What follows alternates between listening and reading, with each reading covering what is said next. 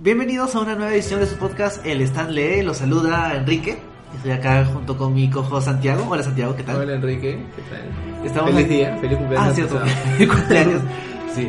Estamos acá no para celebrar el día de Batman ni mi cumpleaños, sino para hablar de algo completamente distinto. Y por el tema que vamos a tocar, hemos querido invitar a nuestro querido amigo y productor y mayor hincha de Spider-Man que conocemos, Roger. Hola, Roger. Gracias. Si no me invitaban hoy día me iba a molestar demasiado Bueno. con usted. Esto es en parte un, un podcast para hablar del tema que tanto te interesa, que es Spider-Man. Y también es una intervención de Roger. ¿Cómo es posible que no nos hayas invitado a jugar el juego de Spider-Man todavía? Estoy muy ofendido. Yo te Roger. invité, Enrique. Dije, ven a mi casa. A mí no me has invitado. Pero es que no estabas en ese chat.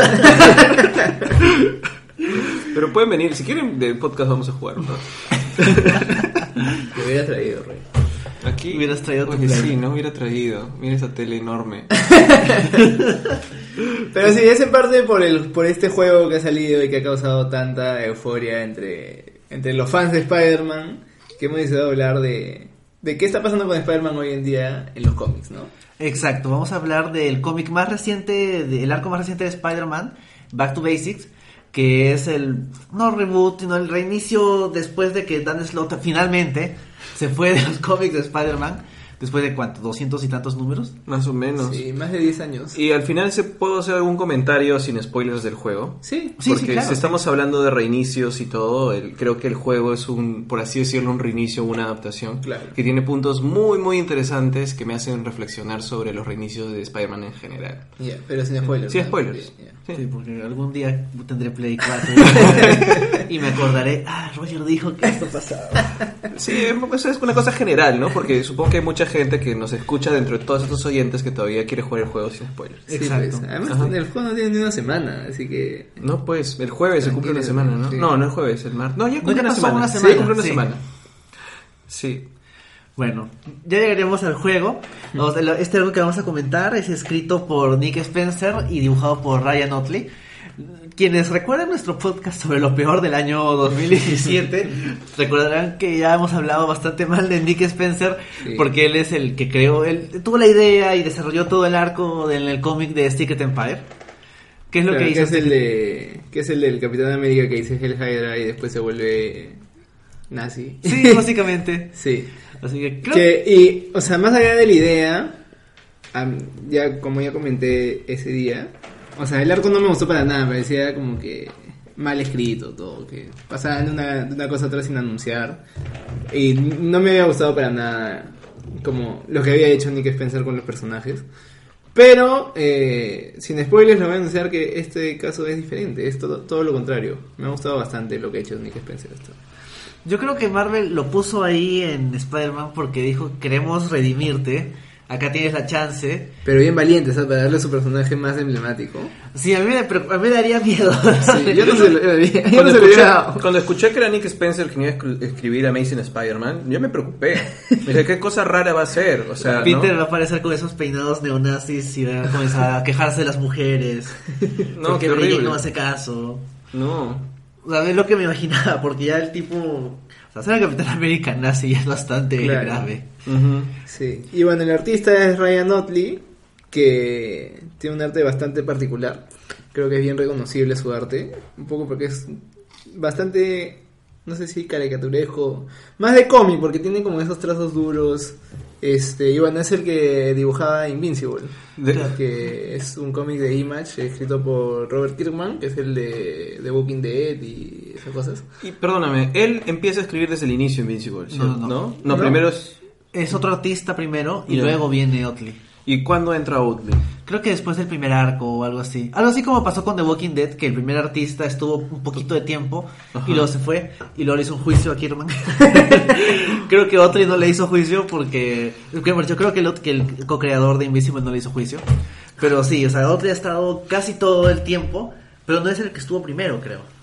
Ya, porque una, solamente como pequeño dato, de pronto curiosidad, cuando yo leía Invincible, siempre pensaba que lo dibujaba muy Spider-Man. ¿Sí? Yo decía, esto de acá, sobre todo en los primeros números, porque de verdad es un héroe adolescente con, con eh, narración interna un poco. Claro. El, el pata no es lo flexible o no siempre está doblado como Spider-Man, pero me refiero a todas esas historias, sus expresiones y un poco decía, esto es bien Spider-Man, tiene esa, esa onda de adolescente eh, héroe, ¿no? Pero sí debe ser desde los, de- desde, no, fácil no los primeritos, pero sí de los primeros, porque yo he leído solo los primeros tres arcos, creo. De Invincible. Sí, y creo que sí está... De según Wikipedia empezó en el número 8 Es. y en total dibujó 127 cómics de los 144 que duró Todo, Invincible. casi todo. O sea, es casi Invincible. todo el artista de Invincible. Sí, él es el artista de El Invincible. Invincible es bien chévere, ¿verdad? Dicho sea de paso. Sí. Tanto narrativa como visualmente. Yo me quedo en el ciento algo y no he seguido. Yo no me acuerdo también qué parte me quedé que le perdí el interés, pero era, es un buen cómic. Sí, sí. sí. es recomendable. Si les gusta Spider-Man, Invincible está por ahí. De ahí se convierte en otra cosa. Sí, después se pone un poquito Dragon Ballesco, pero bueno. Sí, justo se iba a decir, después se vuelve Dragon Ball. Este, pero bueno, acá también otra cosa es que el arte de Ryan Otley me ha gustado bastante. Es, de hecho es difícil, no sé quién estaba dibujando Amazing Spider-Man antes de que reinicien, o sea, hace el 801, pero me acuerdo que antes está Giuseppe Camuncoli, Sí. que pucha, a mí me, me encanta, me encanta cómo, cómo dibuja Camuncoli. Así que, o sea, tenía la valla alta. Claro que también dibujaba a veces Humberto Ramos, que es como ponerse la valla bien baja. Bueno, Pero- no te va a gustar Y- quien dibuja el siguiente arco. ¿De verdad? ¿Quién? ¿Humberto Ramos? Se van a alternar, uno Otley y uno Ramos. Bueno, bueno, con tal de que no llegue Romita Junior Sí. otra vez, que se vaya. Humberto Ramos, lo que me molesta de Humberto Ramos es que no me parece tan malo ya, pero lo idolatran como si fuera, Máximo. claro, máximo. ¿Qué es lo que pasaba con Romita Junior? Y por eso Romita Junior dejó de esforzarse y dejó, o sea, cuando se esfuerza un poco no le sale tan mal las cosas, pero cuando lo hace por- porque sí, ya, eh, sí, y tengo miedo de que Humberto Ramos llegue a eso. Yo creo que hay cosas muy interesantes visualmente en esto. O sea, yo justo, si podemos comentar un poco ya de, de, de quienes están en el equipo creativo. Sí, sí. Y ya hemos, pues, dijimos que habían dudas sobre Spencer al inicio. Sí. Eh, hay cosas muy interesantes visualmente, sobre todo en los primeros números, que me parece genial de, de este run. Pero igual todavía no estoy 100% convencido. ¿O será que todavía no lo... Todavía no entro por completo en, en, digamos, en, en el estilo, en la convención. Pero hay cosas muy interesantes que voy a mencionar en, tu- en cuanto empecemos a, a comentar cada, cada número, o no sé si... Sí, sí, ¿no? vamos a llegar a ese punto. Y solo para complementar lo que dijo Santiago, los artistas en el, ulti- en el último run de Slot eran Stu Monen y Giuseppe Ah. Camuncoli. O sea, se, se- Sí. se turnaban. Soda Limón también, no me encanta, pero también es chévere. Pero creo que Ryan Otley me gusta más. Hmm, ya llegaremos a ese, a ese debate. Bueno, el Eh, cómic es bastante reciente. Sí, o sea, ha terminado la semana pasada, creo. Sí, semana. la Miércoles pasado. que comentamos algo tan reciente, pero bueno, en parte por el juego y en parte porque es Spider-Man y Claro. por lo que pasa en el cómic. Y bueno, Vale. porque es un. Bueno, no, mentira. Iba a decir un reinicio después de mucho tiempo, pero en los últimos cinco años, Spider-Man ha reiniciado cuatro veces. Así que. ¿Contando las películas? No, no, Porque eso o es sea, más. En los cómics ya tiene como, como cuatro números uno en los, en los últimos años. Que es Claro. algo que, que le encanta hacer ahora en los cómics. a Marvel. Claro, a, DC también, ¿ah? con sacar números uno para que la gente compre. Uy, esto va a valer un, un millón de dólares en unos años. Este, Sí, para que gente nueva se meta, pero en realidad Sí. confunden a todo el mundo por Sí. la numeración y todo lo demás. Sí. Aunque bueno, a, ver, a Marvel creo que se le ha pasado más la mano porque hubo un año en que hubo dos números uno de Squirrel Girl.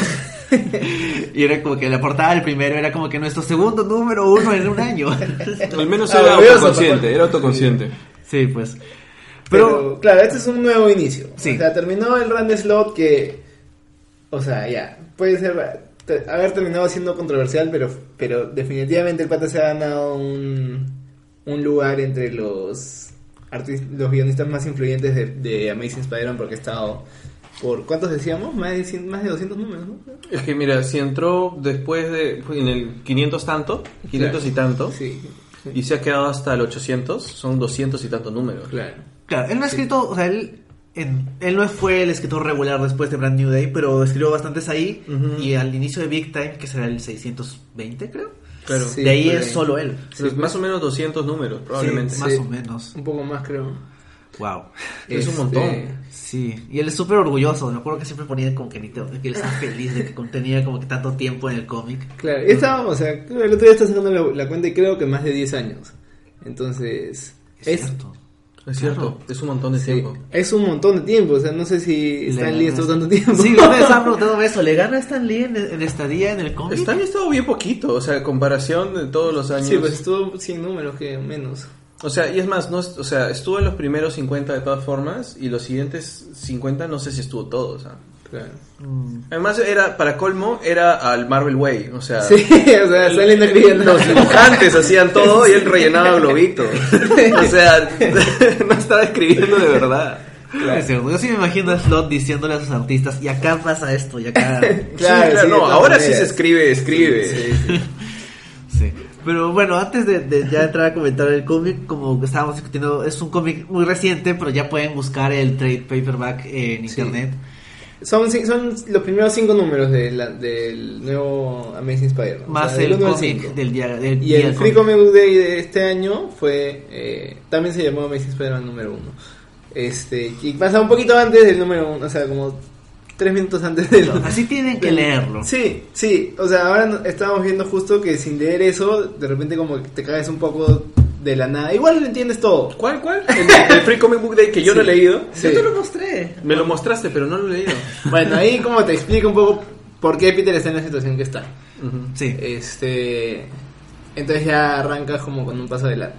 Acá es como tienes que tienes que ubicarte, ah ya, esto está pasando porque esto, esto. Bueno, como, como yo no he terminado de leer eh, lo de Slot, yo asumí de que muchas cosas habían pasado. Es verdad, sí. De hecho, Este, ah, creo que no vamos a spoilear el run de Slot. Lo bueno que es un reinicio, que es, y creo que ya podemos ir entrando a comentar el cómic en sí, es de que es fácil de entrar y leerlo. sí, sí, y lo chévere, lo chévere que a mí me gustó desde que leí el de Free Comic Book Day es que este era un, un, inicio que podía captar tanto lectores antiguos de hace 30 años como lectores este nuevecitos, porque entiendes todo, tienes es, o sea, está está clarísimo, no tienes que saber nada. Además las cosas que que sí incluye de cómics anteriores lo especifica, mañana te pon- te ponen tu, tu leyenda y te explica. Este, solo para terminar con los números, como decía del, del 1 al 5, eh, lo pueden comprar por este Comixology este, a 5 dólares 99 los 5 números, o sea, Es baratísimo. sí, es casi un dólar 10 por cómic. Este, y, y el, sí, y el TPB eh, a 15 dólares 99 en Amazon. O si hacen como yo, pueden esperarse seis meses y lo leen en Unlimited. ¿Seis meses? Sí. Sí, salen cada seis meses, o sea, o sea, va con un se- seis meses de retraso. Ah, mira, y en el TPB incluyen el Free Comic Book Day. Ah, qué genial. Sí, ese que ya sabes, Roger. Sí, Sí. sabes, Roger. Sí. Eh, todavía es que no sabe mi opinión por completo de, de este run. Después ya podemos ir adelantando nuestra opinión así sin entrar en mucho spoiler. Ya, sin ¿Qué te pareció a ti, Roger, el, el cómic? Ya, yo entraba con mucho miedo, no solamente porque era Spencer, sino porque yo vengo con el trauma de Brand New Day. Claro. Yo creo que es un trauma para todos los que han seguido el personaje Sí, de Spider-Man. válido Ah, trauma. Porque eh, digamos que los últimos cómics de Straczynski llegan a un pico alto no solamente en la historia de Peter Parker, sino en el desarrollo de los personajes en general. Después de Back in Black, tú dices, esto no tiene, esto es, Claro. es una obra maestra, ¿Qué, ¿qué está pasando acá? Esto no ha cambiado por siempre la historia de Peter Parker y de Spider-Man. Y es para bien, ¿no? Y luego llegas a lo que te decía hace un rato, a One More Day, y por más que el final sea eh, controversial, Sí, por, Por así decirlo decirlo. No sé, así. no sé si tanto controversial, porque controversial es que... es un final que la gente odia. Claro, El- controversial es que hay gente que lo ama y gente que lo odia. Yo creo que One More Day la- todo el mundo lo odia. Ya, es un- Como es un final que la gente odia, pero eso no hace que el cómic no sea interesante. O sea, Sí, creo o sea, que está bien hecho. Está bien escrito, Sí. está bien hecho. Y a pesar de que es una decisión, creo que cobarde, eh, lo que finalmente desemboca después de One More Day, cuando llegas a, a Brand New Day, es, es como, como tú sintieras que de pronto te están estafando. Sí, es es como un inicio muy flojo. es un guion flojo, es una historia floja y todo el desarrollo de personajes es ignorado y se pierde por completo. Entonces sientes que por las puras has llegado a ese pico emocional Claro. como lector. y, y para colmo, como 100 números adelante, sigue sin pasar nada. sigue sin pasar nada. Entonces es como que, ay, sigo leyendo Spider-Man porque soy fiel al personaje. Es como cuando eras hincha de, no sé, de, de- de- de la Alianza, de la U, no sé. y sigues siendo fiel porque eres hincha. Claro. Pero no te están dando lo que, lo que, lo que quieres como hincha, ¿no? Como lector. Entonces yo dije, pucha, ya se fue Slot, tengo tiempo para leer pruebo porque tal vez no me vaya a gustar tanto esto. Pero el, el número uno de Spencer me gustó muchísimo. Me enganché al toque y sobre todo me gustó que respetara cosas que había traído del personaje de lo que había escrito Slot. Sí. Y en el primer número nomás te dice, de alguna manera te lo presenta y dice, por si acaso, este reinicio no es un reboot, sino todo lo que ha pasado lo estoy considerando en la historia. Y, y empieza a tener cosas que no sé si todavía podemos hablar con spoilers de repente después.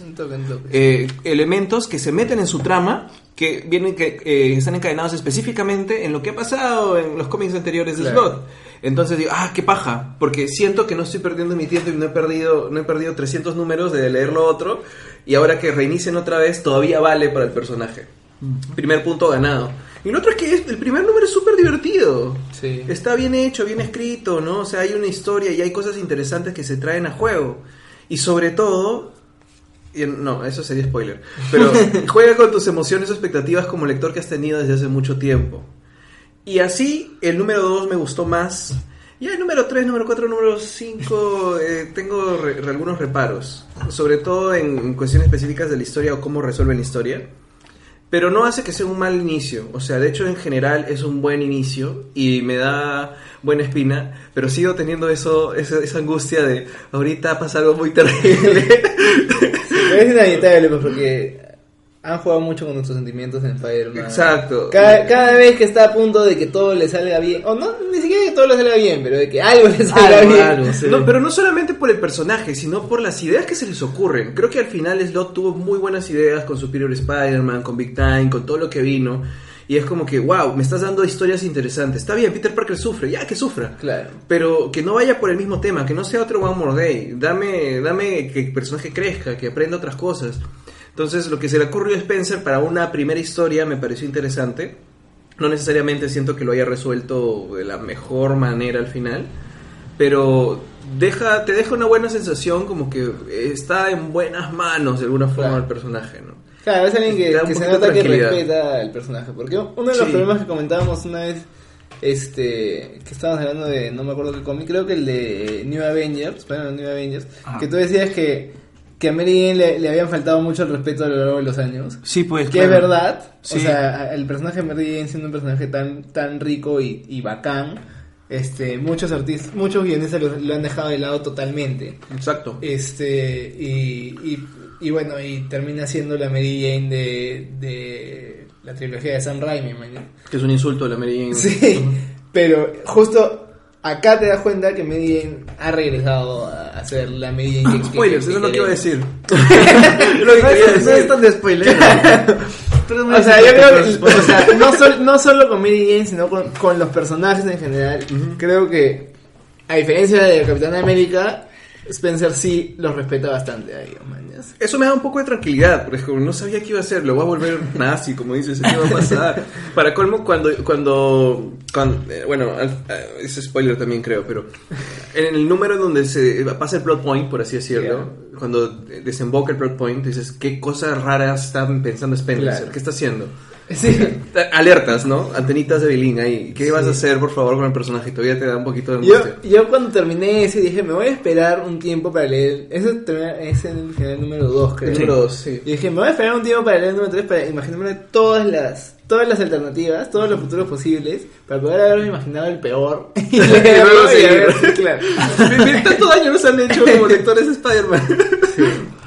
Este, pero, ¿qué? ¿Comenzamos? Ahí Sí, con los spoilers. Sí. O sea, bueno, antes de entrar a spoilers, a mí también me gustó el cómic. Me parece que cinco números de inicio han estado bastante decentes. Spencer me da un poco de miedo por el tema de Secret Empire. Pero, o sea, hay un Spencer difícil y como que este Secret Empire y sus ideas medio como que medio de no está el tipo no es tan de derecha pero es un tipo así medio no sé que no me inspira tanta confianza.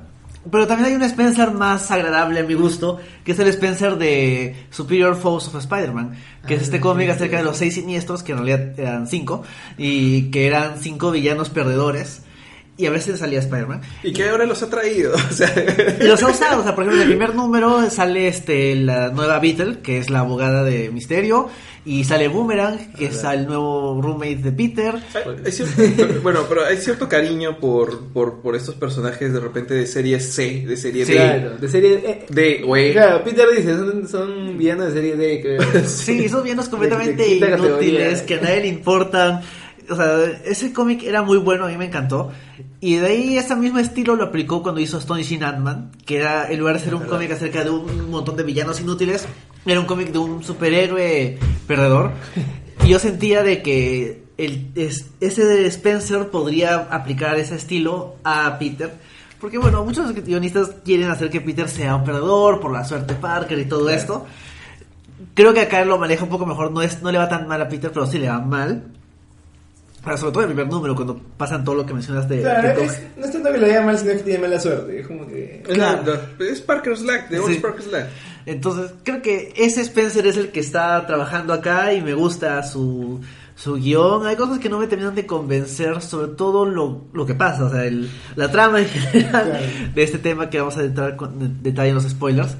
En parte porque, no sé, siento que como inicio no era una trama muy muy, interesante. O sea, ya... Sí, además es algo que hemos visto mil millones de veces. Ah, y específicamente en Spider. Y no solo eso, sino que me acuerdo que el primer arco de Ultimate Spider-Man Post Ultimatum era también un arco de hay dos Spider-Man. y el primer, y justo actualmente el arco de Daredevil es hay dos Matt Murdocks. Entonces, Sí. bueno, uno era Mike Murdock, pero eso es otro tema. Mike Murdock. Es su hermano. Ok. O sea, es que Eso no me gusta, eso en verdad no me gusta y es algo de lo que me molesta. Ya no tiene nada que ver, ya paréntesis. Algo de lo que no me gusta de la nueva serie de Venom. Cuando te cambian la historia que has conocido por, por décadas para decir, ah, verdad, tenía un hermano, eh, o ah, verdad, este, los simbiontes llegaron a la Tierra hace 50 años. O ah, verdad, este, lo espectacular, Peter tenía una hermana. este, Bueno, Pero eso no es canon.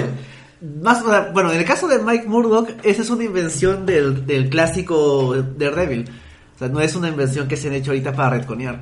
¿Ah, sí? Sí, o sea, es una identidad adicional que Matt Murdock inventó para decir, mira, Mike Murdock es Daredevil, yo no soy Daredevil.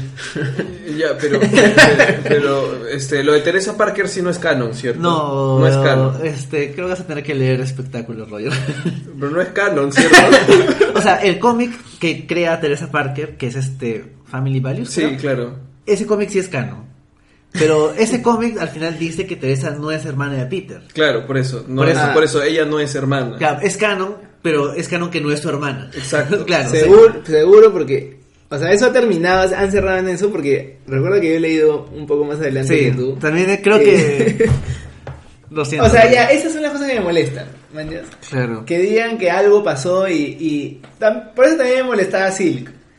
Claro, Que, porque Silk es o sea, básicamente eso, pasado- Silk es su hermano. Han pasado, claro, 50 años y no nos hemos enterado de que la, de que la araña le picó a A otra más una persona. Sí. Bueno, Silk ha estado 50 años encerrada. sí, pues, pero, o sea, Claro, pero o sea, hay cosas que justifican más o menos bien, ¿ya? Claro. Hay cosas que son, que, que, o sea, por más 60 años ya, ojo. ¿ah?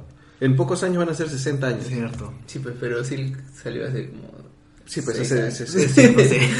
O sea, tienes esa razón. Aunque creo que lo de Silk es más gracioso porque es, es un retcon sobre el otro retcon de que Ezequiel siempre ha estado ahí. Claro, el sí, pues. Ezequiel también no me como- convencía, pero como Straczynski escribe bravazo, ya me lo creí, ya lo, lo acepté. Pero, bueno. Bueno, ya, volviendo a. Ahora sí, comentando con spoilers, amigos. ¿Qué les pareció este es- eh, Back to Basics?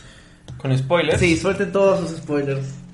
A mí lo que me gustó, pero que fácil es uno de sus puntos bajos, es que es bien noventero el cómic. ¿Ya? Entonces, desde el arte, el arte ya tan, no sé, con trazos tan marcados, ángulos tan duros, me hace acordar a, a- a cómics antiguos, ¿no? Ahora como creo que es mucho más fino el, el dibujo y trata de ser un poco más realista. Eso tan caricaturesco me hace acordar, y bueno, y Parecen que- 90 pero digitalizado. Claro, y también que, o sea, la historia es de un, de un Spider-Man mucho más como con los pies en la tierra y en verdad no habíamos eso hace muchos años. Entonces, por eso me hace acordar un poco a, a, a a Spider-Man de los 90. Pero en Y- concepto eso es interesante. O sea, de verdad es un back to basics, pero con respeto al pasado. Claro, por eso, y por eso me- y por eso digo que me gusta. Pero también esto, o sea, lo que ya anunciaste de que hay dos Peter Parkers, también es una idea recontra noventera. Claro, pero de- es- y, y justo, y justo justo noventera, justo noventera por los clones. Es cuando Claro. ves eso dices, ¿otro clon? Sí. Otro clon. No. No, yo sabía que no es un clon, porque Claro. la idea de meter otro clon en Peter es malísima. O sea, de hecho, Además- esos dos clones están activos. Claro, Además me molesta por, por lo que comentabas un toque antes de grabar de, de espectacular. Creo que tú no estabas, Roger. Spoiler. Ya. Pero es este, Peter regresa al pasado, viaja en el tiempo o algo y se encuentra con otro Peter. Y, o sea, y de por sí, ahorita tenemos otro Spider-Man en, o sea, activo, mañana que es este Miles Morales. Entonces ya hay suficientes, este, por eso te decía el otro día que es, que es Spider-Geddon. necesario el Spider-Man porque son demasiados. Pero el problema con eso es que estén todos en el 616. No me importa Claro. que haya muchos Spider-Man en otros universos. O sea, Sí, si, si pues, su Spider-Man sigue claro. existiendo, chévere, porque su Spider-Man es acá. Pero el tema es que si están en el 616 es como que hay un... Claro, Bueno. quita, quita la, la necesidad de que exista un Spider-Man. man. bueno, este, actualmente están activos Peter, está activo Ben, Riley, creo que Kane también. Pero ese Ben Riley no es el Ben Riley original. Es el Ben Riley Es de otro, de es- otro universo. Claro, es el que jalaron de, de Spider-Verse. Ajá. No, Sí. el de Clone Conspiracy. Ah, no, no, no he terminado No de te leer puedo... Ah, ya, Ya. me falta leer mucho ya, tengo que ponerme Sí, al día. no leas Clone Conspiracy, no me gustó. Tengo que leer igual. Sí, vas a tener que hacerlo. Pero, o sea, ya de por sí hay bastantes Peters y que encima haya otro Peter que ¿Kane, es- Kane está vivo? ¿Ah? ¿Kane está vivo? Sí. Entonces es Kane también. Es, Claro, sea, Spider-Man. literalmente son tres Peter Parkers. Claro, y, Spider-Man sí es otro universo. Sí, claro, pero, pero está por ahí, pues, Claro. ¿no? Y viene y va, supongo. Sí, sí, sí. Y bueno, los Renew Your Bows siguen vivos. ¿Mm? Los Renew Your Bows. Sí, pero ese también es otro universo. Claro, pero igual es otro Peter Parker activo. Ujú. Y bueno, hay una cosa que, que no entendí fácil porque no he terminado de leerlo de Slot. Pero, o sea, había una cosa que hacía Peter cuando, cuando tenía Parker Industries, que era eh, que su, su coartada era que alguien más este, hacía Spider-Man. Ah, que sí, era este que pata era que... Hobby. Sí, Hobby Brown. Sí. Hobby Brown, sí. Este, no sé si él sigue por ahí. Ah, bueno, murió, pero luego revivió. Ah, bueno. Eh, No me acuerdo si murió y lo revivieron como clon o no estaba muerto. Claro, agarran una de parranda. Sí, Eh, bueno, y justo una de las opciones, cuando aparece el, el Spider-Man y el Peter por separado, dije, de repente es Hobby. O también había pensado, de repente es Boomerang. ¿Disfrazado de Spider-Man? O alguien, ¿no? O sea, que es su roommate. No sé, dije, hay algo de repente por la historia que después me van a revelar qué está haciendo. Claro, pero no, porque sale bien, sor- bien sorprendi- sorprendido este Pete. Es que lo, No sal- lo sé saluda, cuál lo es saluda como feliz, ¿no? Sí, Hola. Pero, eh, eh, o sea, el que está detrás de Spider-Man dice sorprendido, mañas. Espérate, yo te conozco. Eres Peter Parker. Y el pata dice, sí, tú eres Spider-Man como todo sonriente. Y digo, fácil, este no es Peter Parker. Claro, lo, Entonces- lo confuso es de que el que ahí aparece como Peter es el que está como que. Como si fuera el nuevo. Sí. Y el que está como Spider-Man parece el Claro, el tradicional. sí. Pero él es al revés. Exacto. Claro, porque además tú has seguido el punto de vista de Spider-Man. Claro, pero en el cómic, en los cómics siguientes sigues el punto de vista de Peter. Exacto. Eso no me terminó de gustar. Bueno, hablemos qué les parece del concepto que trae Spencer de separar poder y responsabilidad. O de, digamos, Ah, ya. Back to Basics también fue de traer el ion no sé qué cosa genético Sí, sí, extraño. sí. ¿Cómo se llama? el, el ladrón de, de- Pucha, de radioactivo, ¿cómo se no llama sé. La máquina que le dio los poderes a Peter. Sí. Lo que le cayó a la araña y lo juntó con la araña. Que no es verdad porque el cuerpo de la araña siguió separado de él. Pero claro, le... Además, todo fue culpa del tótem de Sí, la araña. eh, No, cállate. Straczynski, ¿Cómo se Straczynski. El- tótem de la araña fue realmente Ay. la que le pasó los poderes antes de morir en vez, Exacto. en vez de que hubiera un tema radioactivo. Hay, hay una cosa que me parece un poco cobarde, pero que al final ya me deja satisfecho. Es que alguien en un momento le pregunta a, a Spider-Man, oye, y, y esto como que, ¿cómo te pasó? Fue una una casualidad, fue el destino, no sé qué. Y dijo, bueno, hay algunos que dicen que, que, que fue magia, hay algunos que dicen que fue ciencia. O sea, yo lo dejo abierto a interpretación. No, pero Ah, ahí está. El isotopo genotipo. No. Sí, el Istop Genome Accelerator, el acelerador de genomas isotopo. Istop gen- no sé. El, gene- eh, el gene- el acelerador del isotopo genético. Sí, algo así. Bueno, La, la cosa- máquina que, le- que, que hizo que... yo creo que el concepto era interesante, pero se pareció demasiado a tener un clon malvado Claro. que explorar más el concepto de poder y responsabilidad. O sea, Sí. creo que, que si le hubiera dado más por el tema de que uno es el poder y otro es la responsabilidad, en teoría los dos deberían haber tenido más problemas. ¿Cómo? O sea, creo que el único que, que resulta ¿Malo? malo, afectado, es el que tiene todo el poder. Claro. Pero el otro se queda con toda la responsabilidad Sí. Y nada más. O sea, no cambia mucho su personalidad, no sé, ¿no? O sea, solo deja de O sea, ser dice, chistoso. dice que se dice que se vuelve demasiado preocupado por Peter por siempre ha sido preocupado. O Sí, sea, pues, verdad. entonces... O sea, ha- Claro, en verdad el Peter Parker no es tan diferente del Peter Parker que siempre conocimos, solo que no tiene poderes. Claro, Exacto. lo único que le han quitado son los poderes, pero eh, y el y el otro y al Spider-Man que tiene todo el poder y no nada de responsabilidad sigue siendo medio gracioso, Sí, un poco sí. más violento, hasta un poco, un poco más frío. Claro. Sí, apagó su sentido arácnido. Ese, ese, ese concepto me pareció interesante. Hay un desbalance, ¿no? No es como que un tiene un poquito de algo y un poquito de lo otro, sino que Claro. todo lo bueno lo tiene el Peter sin poderes. Claro, Sí. y eso lo hace, o sea, yo pues, desde el comienzo por eso es que no me encantó y dije también que no me interesó. Primero porque en, en los 90 o de- de- incluso desde antes ya se había explorado esta idea de que Peter no tiene poderes y va a dejar que alguien más se encargue de toda la responsabilidad. Como crisis de identidad, donde sale pro, este... Oh, no, no solo crisis de identidad, este... Ay, no, me estoy confundiendo en los noventas. Ha habido muchas cosas así en los noventas. Sí, pero claro, o sea, esto ya ha pasado mil veces y que Peter trata de vivir su vida como civil, normal, este, tener una pareja, ser, ser feliz. Se lo deja Ben Reilly, Claro. Spider-Man, claro. Y no le funciona, nunca le funciona y siempre va a haber algo, o sea, porque él incluso sin tener los poderes, siempre va a, tener- va a tratar de, de ayudar, de hacer lo que él pueda por Pero- los demás, ¿no? Y ese es un concepto que pensé que iban a usar, porque por ejemplo, en algún momento eh, han, le han quitado al Capitán América sus poderes y ha demostrado que siendo flaquito de nuevo o, po- puede ser seguir siendo un héroe, no sé, Claro. por, por su... Por- por porque, su- claro, en verdad no depende de, de- de los poderes, pues, depende de todo lo que ha vivido y Sí, de- yo pensé que de pronto Peter iba a hacer cosas interesantes a pesar de no tener claro, poderes. hacerse un traje. Ah, bueno, aunque se olvidó de... Se olvidó de la forma en que se vuelven a juntar, me parece Sí, estupidísima. es, claro, es demasiado fácil. Es Sí. dos ex máquina de pum, se cayó, tira, Sí. tira la tela de araña, se cae, explotan y Claro, otra vez. y lo- ¿Y por, por qué si explota se vuelven a juntar? No entiendo. O No sea, tiene no. Funciona la ciencia. bueno, no funciona la ciencia dentro de los cómics. Pero. Sí, pues, o sea, por eso digo que me pareció tan, tan noventera y, y no me llevó a convencer porque es algo que ya hemos visto mil veces. O sea, ya hemos visto que va, o sea, que Peter va a tener. O sea, primero ya está anunciadísimo que el, que el Spider-Man. O sea, enteramente Spider-Man se iba a volver malo, de alguna forma.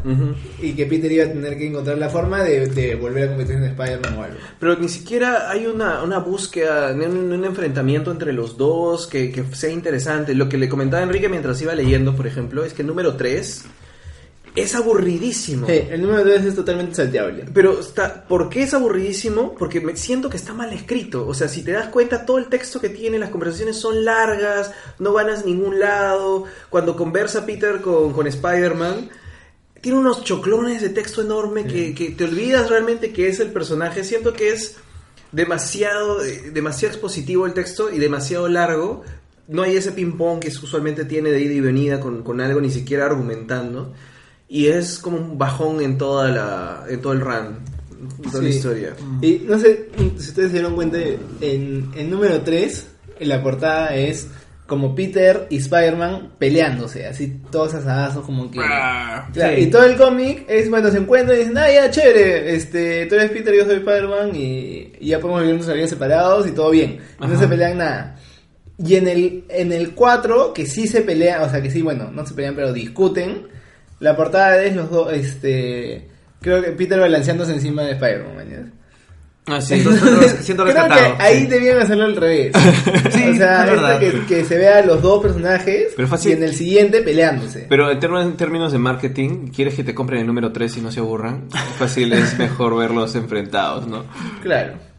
Pero, bueno, Pero claro, no tiene sentido. sí. O sea, el tema es que creo que la interacción entre Peter y Spider-Man no me, no me pareció suficientemente interesante. O sea, entre ellos Ajá, dos. Cuando ese era el, el, digamos, el- lo que estaba prometiendo la historia Sí. es... Vamos a enfrentar a la persona, a las dos partes de la personalidad de Peter, que, que son supuestamente opuestas, ¿no? Que le has quitado lo importante a cada una de ellas Claro. y deberían haber debería haber un conflicto interesante de qué representan. Sí, y eso es lo que me termina de alguna forma decepcionando un poco, porque es como que la promesa del conflicto principal. Claro. pero compensan las otras cosas que son interesantes de, de lo que ha planteado. Sí, Que, que no sé si es que ya llegamos ahí o seguimos hablando. creo que podemos comentar el otro elemento llamativo de este arco. Y lo positivo, lo bueno. Y lo, lo bueno, y es, creo que el motivo por el cual yo no, no me- o sea, sí iba a leerlo eventualmente, pero lo que me hizo leer el cómic fue que en Reddit, en el Reddit de Marvel, alguien puso como que, o sea, no, no puedo creer lo que ha pasado en Amazing Spider-Man 1, y yo estaba como que, ¿qué está pasando? Algo, algo ha pasado. ¿Por cómo termina? Y lees Amazing Spider-Man 1 y, o sea, bueno, creo que vamos a decirlo, ya estamos hablando con spoilers. Sí, eh, sí, sí. Después de cuánto, de ¿qué número fue One More Day? Eh, 500 algo. 530, 30, digamos. sí. O sea, después 30 y algo. han sido casi 300 números, pero finalmente pasó. Finalmente hubo otra vez un acercamiento. Intercambio de fluidos. Bueno, iba a decir de la manera más emocional, pero creo que este ha sido el punto. Entre Peter y Mary Jane. Bueno, vuelven, pues, vuelven a estar juntos. Claro, que ya era hora. Peter y, y Mary Mary Jane vuelven y no al estilo grotesco horrible como sucedió con Doc Ock que intentaron volver y no funcionó. bueno, Pero mejor que no hayan vuelto Sí, ahí. exacto, pues. O sea, eso está bien. Eso es lo que más me... O sea, bueno, yo sé que a los tres nos ha brindado mucha satisfacción ese, ese regreso. Pero creo que además es porque ya nos habían engañado con esto varias veces. Claro. Porque El, el cómic comienza con Peter y Mary Jane este, encima del Empire State o algo. Y él está con el traje negro, lo que me hace pensar que es hace mucho tiempo. Sí. Eso no es Back in Black. es- no, pero esto me recuerda este a, al final de Spider Island, que están encima de un edificio viendo y Peter se olvida de que tiene una novia. Sí. Bradley Cooper, que es una tarántula. Y, y, y Mary Jane le vuelve a decir que lo ama. Claro, y, Mary le dice- y, y entonces tú dices, ah, ya, pucha, ya se olvidó de Carly, fácil vale, termina y van a estar juntos. Pero no pasa. Después, al final de Amazing Spider-Man, en el número 699 o 700, Mary Jane le dice, oye, te amo, pero Doctor Octopus ya está dentro del cuerpo de Peter, entonces no le escucha. Sí. Entonces dice, no van a estar juntos. Después pasa todo Superior, se van a encontrar al final de Superior y le dice, no, Carlos, no puede funcionar porque, porque pasan muchas cosas raras en tu vida. man". Ujú. Y ahí ya, o sea... Ahí tú dices ya fue, ya, porque se no le Claro, dio otra vez el sí. tema. Pero lo habían estado desarrollando como para que vuelva. Hey, exacto, estaban como que a, a un paso y retrocedían, un paso y retrocedían. Claro, y ya- Nos engañaba mucho, Pero nos engañaron desde antes cuando comenzó todo el tema de Jackpot. Claro, decías, Jackpot. Ah, Jackpot es Mary Jane, tiene poderes, poderes. sí. pero, Pero- no, pero no era. Pero que mejora porque, o sea, yo No, creo que era demasiado, demasiado rápido para que regrese Mary Jane. pero siento que disfrutaban con jugar con esas emociones. Sí. O sea, lo de Jackpot, luego llega ahí en la Ahora- boda. Ah, y en la, bo- en la boda de, de May y, y, y Jane- Jameson. Y Jameson padre. También como que Peter se emborracha y están juntos y sale Jane con su vestido y todo. Y dices, ay, ay. Después en One Moment in Time se acuerdan de la boda y dicen, ay, ya, pero ya son todos amigos y se quieren. Pucha, es- son demasiadas, demasiadas veces que casi pasa y no pasó. Y ese casi pasa era intencionalmente jugar con nuestras emociones, mantenernos ahí de que podía pasar y no sucedía. Claro. Entonces, cuando empiezas a leer este cómic, tienes esa sensación de no jueguen con mis Sí, sentimientos. O sea, lo que, lo que yo veía en las primeras páginas, si, si lo puedes poner, es que yo me ponía a pensar cuándo sucede esto, porque decía, esto de acá es el pasado. Claro, no es ahorita. es- Y- Yo creo que para eso usan el traje negro. Más que Claro, para, claro, para que sepas que es el específico, pasado. solo para que sepas. Y ese es el traje de Black Cat. O sea, ese traje Claro, que, que- no que es el simbionte. No es el simbionte. Entonces esto es en los noventas. O sea, entonces, ¿Ya esto ves? acá sucede en los noventas. Otra vez la llamada a los noventas, como lo dices. Esto sucede en los noventas antes de que, que Mary Jane le, le diga que por favor nunca más vuelva a usar ese traje. o sea, Claro, eso hace sí. tiempo. Sí, sí. Entonces te están trayendo la emoción, la, la energía que te dice, brother, esto es desde hace un montón de tiempo, tiene Mary Jane por ahí, pero no la vamos a ver. No, están jugando con nosotros otra vez. Sí. Esto es por las puras. Claro, o sea, se, se nota y lo que dice también, no me acuerdo muy bien, pero estoy casi seguro que es algo así. Las nuestras De que- historias. que, le, gusta- le gustaría regresar a ese tiempo. Sí. Le gustaría un- regresar a un momento así. Cuando tener nada más importaba que estuvimos Porque estábamos juntos. juntos, ya. Entonces, cuando tú llegas al final, te das cuenta que más o menos eso que leíste al inicio es lo que le está diciendo Mary Jane para Sí. convencerla de que regrese. Acá está, Our Story, ¿ves? Otra vez. Entonces, Sí. es el floro, el floro que le estaba metiendo, le estaba metiendo letra a Mary Jane, diciendo, ¿recuerdas en los noventas cuando estábamos juntos y estábamos arriba en el Empire State? O sea que, o sea, justo termina, claro, el primer número es él peleando con un montón de aliens y, Era al final Misterio. se da cuenta que era Misterio ya. Lo agarra, Misterio le dice unas palabras reveladoras que lo hacen pensar en algo que nunca había podido pensar por sí solo al parecer. En 300 números. Sí. Y después tenemos seis paneles, una página entera de seis paneles de Peter en la oscuridad hablándole a alguien. Es que está muy bien eso, o sea, Sí, es- y a eso me refiero. por favor, por favor, por favor, No estaba- levantar- la Claro, pero estaba casi seguro, o sea, mi corazón había sido traicionado tantas veces que iba a estar diciéndoselo a la tía May, a un espejo, A Robin, alguien no sé. claro. Sí. Que hay, hay- no sé, que yo decía, pucha, esto Por no- eso digo no que hay números que bien. tienen visualmente unas cosas muy interesantes Sí. y aprovechar bien lo que es hacer un cómic. Esto, me estás jugando Claro. con mis emociones, no sabes quién está, quién está todo en la oscuridad, qué va a pasar y, y tienes todo este monólogo de, de Peter diciendo, tratando de convencer a alguien de algo que no sabes Claro. qué es.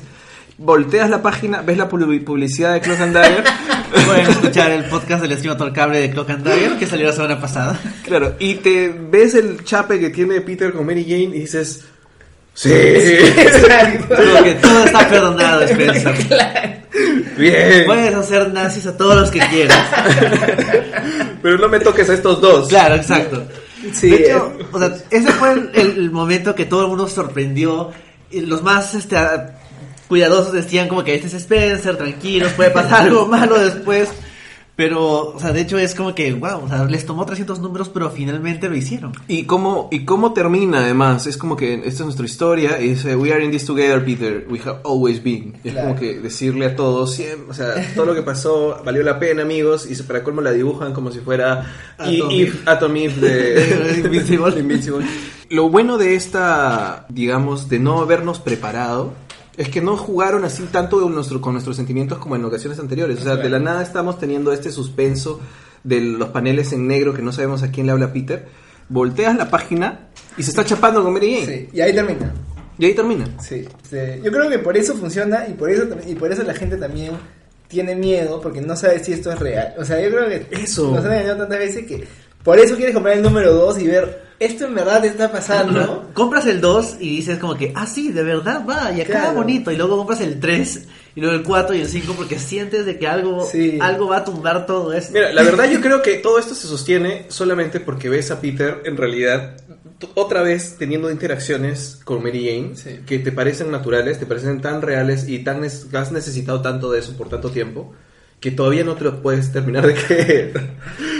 Pero sé. creo que funciona porque, o sea, obviamente ellos, sí, algo que me molesta que nunca hagan en, la- en las películas más que nada, es que la gente no dice la verdad y no dice lo que siente, entonces, y todo, todo funcionaría si simplemente dijeran, la- o sea, todo lo que sienten y contaran la verdad. Bueno, es un poco una regla de un guion, ¿ah? o sea, no decir lo que sientes. Claro, yo sé, Pero- pero es pero me molesta, man, porque yo diría, yo en esa situación, o sea, solo diría la verdad y, y ya pues, y, y- y yo sé que se arreglarían las cosas. Claro, claro. Y eso es lo que nunca hacen estos personajes.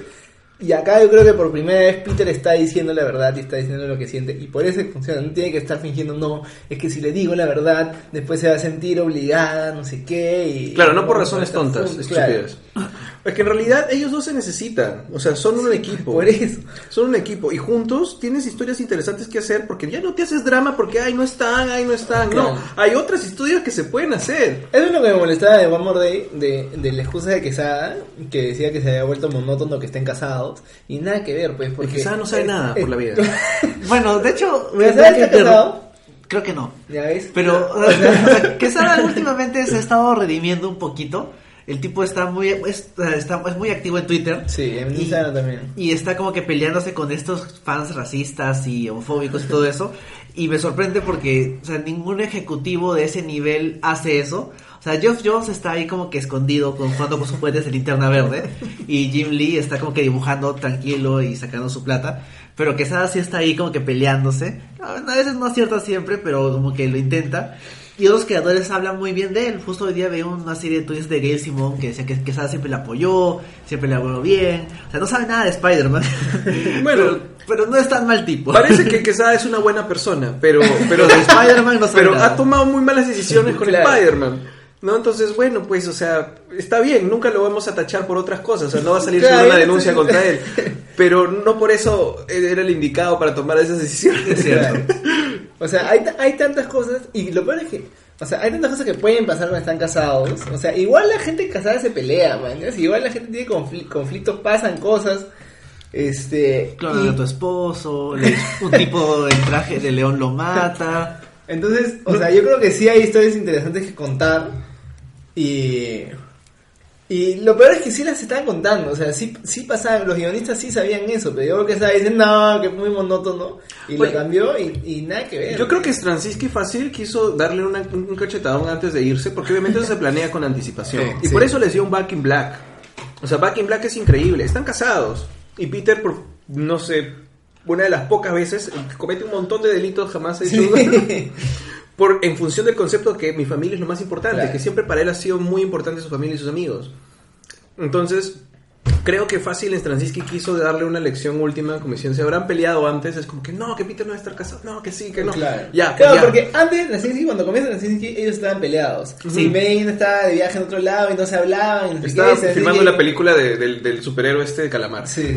Y Krasinski dijo, no, van a regresar, mañas. Ujú. Porque tienen que regresar. Y regresaron y fueron felices Y por esa un parte montón es de bonita, tiempo. o sea, Es genial. Esa parte es, es la mejor de, de, de Peter con Mary Jane. Y es- es- cuando es que- se mudan a la Torre de los Avengers, cuando, cuando Mary Jane lo acompaña durante todo el tiempo de Civil War y todo, es bravaza. Claro que sí, y Straczynski introduce cosas muy interesantes como eh, tía May que sepa la verdad sobre Peter, y bueno, escribe todo lo que pasa alrededor de la Civil War, etcétera, etcétera, ¿no? Claro.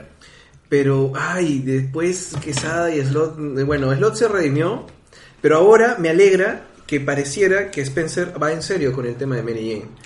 Ahora, Ojalá. lo que a mí me, me interesaría saber es qué aspecto nuevo va a traer en pleno 2018 para poder mantener el personaje vivo respetando su esencia. A Mary Jane. A Mary Jane. Claro. Porque siempre han tenido complicaciones para incluir a los personajes secundarios de, de Peter en, activamente en la historia. Pero creo que es momento de poder sostenerlo bien con sus personajes secundarios.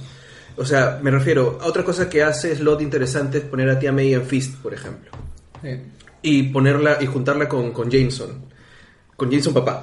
Sí. Porque hace que Tía May esté activa en lo que está sucediendo, ¿no? Tía May de pronto es una heroína también porque ayuda a gente y todo lo Claro. demás. Y tiene una relación de alguna forma indirecta con Martin Lee y otros villanos. Y va Venom, o sea, Brock, mejor dicho, ahí también. O sea, hace que Mary Jane sea parte, Claro, perdón, y- que May sea parte de la historia. Y Octopus también tiene todo su rollo con ella. Con Claro. el y después Superior también tiene que leer el número 800. Ya, voy a, voy a Sí, leerlo. Voy a Tienes leerlo. que te- ponerte al día. Y, y con Mary Jane, al tenerla de esposa de Spider-Man, era activa hasta Claro, cierto punto, cosas. claro. Y, y sobre todo cuando, o sea, me encanta, yo sé que no es el mismo universo, pero Renew Your Bows te demuestran que Mary Jane es súper capa y súper Sí. chucha por eh, toda la experiencia que ha tenido viviendo con Spider-Man. Eh, no me acuerdo en cuáles son los números que sí son de Amazing, en donde está con este bombero, Sí. Con el que, con Superior, Pedro, Superior. con Pedro, con El- Superior. Sí, que le que queda con Pedro. Ah, sí. no, policía era el que Pe- Pedro Bombero Sí. y Pe- Pedro Bombero no podía hacer nada contra el, el clan del Goblin el Goblin War por ahí creo que era también y ella sabía todo tenía un web shooter este se sabía escaparse del Duende Verde ella es la que lo saca todo de la uy, perdón de la ciudad tranquilo, no. porque ella sabe o sea es su- es súper intrépida es súper súper experimentada en el tema y no tiene ningún poder pero es genial el personaje Yo por eso, o sea, no me gusta porque la, la separa del universo de Spider-Man, pero me parece a, a- a un grado bacán que, que ha sido asistente de Tony Stark claro, que, que la hayan puesto en Man. Industries Sí. y, y que se haya, o sea, y ahí sí es su propio personaje, man, ya no es como que el interés amoroso de alguien, que a mí lo que me gusta es que no nunca fue solo interés amoroso de Peter, man. Es que ni siquiera fue introducida, Como, eh, como- claro. o sea, demoró un montón. Sí, se, sí, se sí. tuvo que morir Gwen. sí. y ella ya era genial Claro. de por sí sola como es ella, sin necesidad de Peter. Y eso es lo que la vuelve, la vuelve bacán, la vuelve un buen personaje. Ahora, por eso tienes miedo de que vuelvan a lo mismo, de que ya están juntos, entonces ahora no hace nada. Claro, Mira, se queda llorando en casa. Hablando de los noventas, eso es uno de los peores momentos para Mary Jane. Porque justamente en los noventas hay toda la complicación con la historia y Mary Jane era, ay Peter, estás, este, me da miedo que te pase algo, sí, quédate sí, en sí. casa. O, o cuando estuve embarazada, que era un concepto interesante, pero luego hicieron toda esta enredadera con la hija que no, nas- que no nació muerta o que sí se la llevó Norman o no está y la hija está en algún lado. Entonces, eh, ninguna de las dos es una opción para el pleno 2018. Y a eso lo quería mencionar solamente un tema sin spoilers del, del juego de Spider-Man para PC4. Se han inventado una nueva Mary Jane, me refiero a que hay muchas licencias con el personaje, Mary Lane. por así decirlo. Sí. Michelle Jane. No, este es, este es más Mary Lane que Mary Jane. Pero eh, han respetado dos cosas importantísimas, que es la, la intrepidez. ¿Existe esa palabra? Sí. Intrepidez. Intrepidez se dice. Sí, sí, O que sí. sea una persona, una persona intrépida, que no sea milana, que tiene una personalidad fuerte. Y el otro, el otro elemento es que trabaja muy bien con Peter y encaja muy bien con Peter y se ayudan muy bien, se apoyan muy bien. Entonces me hace pensar de que realmente una versión de un videojuego es la mejor interpretación que ha habido en otro medio de Mary Jane, a pesar con las licencias que tiene para, para el personaje. Olvídense de Raimi es lo peor del mundo para Mary Jane. Sí. Y todavía no hemos visto otra. A, a pesar de que creo que la versión de Spectacular Spider-Man es genial de Mary Jane, me gusta más la del juego, a pesar de que es muy distinta. ¿Cuál es el La de la serie animada. Ah, ¿Cómo que cuál es Espectacular. Siento que la Mary Jane de juego es la mejor que ha habido hasta ahorita. Es muy natural, tiene unas escenas muy geniales con Peter. Entonces, quiero ver qué me dan del personaje en el cómic ahora, ¿no? Que ha regresado. ¿No? Y la- lo mejor es que en el juego le involucran directamente a la historia por esos cambios. O sea, es, es bueno eso. A May, que la metan en Fist, fue bueno. Ahora, a Mary Jane, metan en algo. O sea, algo, algo interesante deberían hacer para involucrarla más. Claro. Sí. Está bien, porque, o sea, yo creo que lo, lo, lo que estás diciendo me parece bacán porque la mayoría de gente que conozco de mi edad o, o por ahí, y que no le, la mayoría de gente que no lee cómics, Piensan en Raimi. sí, o sea, su referencia de Mary Jane es la Mary Jane de Sam Raimi, porque, o sea, Mark Webb ni siquiera tuvo una Mary Jane, y la Mary Jane de Sam Raimi es una porquería. Ajá. Entonces la gente, o sea, todos dicen sí que Gwen Stacy, o sí que cualquier otra persona. Bueno, Stacy la cambian al 100% cada vez que la adaptan. Claro, porque la primera mejor, era aburridísima. Sí. Porque no, saben, no, no tienen nada que agregarle al personaje Claro. clásico. o sea. este no vale la pena Sí. ser fiel a él claro pero este lo bacán del que me dicen del juego es que la gente que está introduciéndose recién a Spider-Man o algo se va a enamorar de Mary Jane como Eso es verdad. nosotros lo estamos Sí. y quiero quiero que con este con Ojalá que haya feedback de eso. claro y quiero que con, con, con estos cómics y con esta historia la gente también se vuelva a enamorar de Mary Jane. Exacto, eso es lo que también quisiera. Ahora, ojo que no es la primera vez que Mary Jane es periodista. O sea, en los noventas, Creo que nos acabas de spoiler lo que decías. sí. le dijo Sí, yo- Mary Lane. ¿Sí? Por, por Ah, Lois Lane. Yo no lo había entendido. Ah, per- perdón, perdón. Pero lo que iba a decir es que es canon porque no, no directamente, pero en los noventas Peter y ella hacían reportajes para el Google, hacían Yeah. cosas, trabajaban, Eran este, sobre, sobre todo cuando Ben Reilly era Spider-Man. O sea, ellos tenían trabajo normal. Ya. Por ahí hay un tema, duró muy poco tiempo, pero no es la única vez. O sea, ha trabajado en comunicaciones, por así decirlo, antes. En, en Ultimate creo que también. ah, En Ultimate también era Ultimate sí periodista. tenía su programa. Sí, web. eh, tuve periodista. Sí. Sí, Era el diario de Curva. Sí. sí. El diario de Mary hay que, hay que comenzar a cobrar por, por menciones así en el podcast Bueno. Eric Bana está viejazo. Sí, están ¿Es Hulk? bien viejos. ¿eh? Bueno. Parece, parece Richard Gere. Sí, yo también lo vi y dije, ¿quién es? ¿Ese, ese viejito quién es? para la gente que no entiende Roy está viendo los semis mientras grabamos Yo, yo los veo en el reflejo de la tele que da a mi ventana. Y ahí John Oliver acaba de ganar el premio mejor programa de variedad de hablar. Bueno, continuemos con, con Mary Jane o con algo más. O ¿Qué sea, te pareció a ti, amigo? O sea, a mí me gustó el rol que tiene. Igual, me, o sea, yo, yo me preocupo de qué va a seguir porque, digamos que el fuerte de Spencer no es precisamente los personajes femeninos. O sea, por ejemplo, en Superior Force estaban como que los cinco, los, los cinco o seis siniestros y es como que una mujer que era este Beetle. Pero bueno, es, es una nomás. Y por ejemplo, en Astonishing Ant-Man, ocasionalmente salía este Cassie Lang. ya. Pero es un personaje bastante secundario. El enfoque estaba en Ant-Man y sus amigos este, criminales inútiles. Y ocasionalmente salía Beetle y ocasionalmente salía este Darla Dirium, pero es como que roles muy chiquitos. Entonces a mí me, me- me genera esa preocupación de este tipo, ¿qué tal le irá con, desarrollando el personaje de Mary Jane después?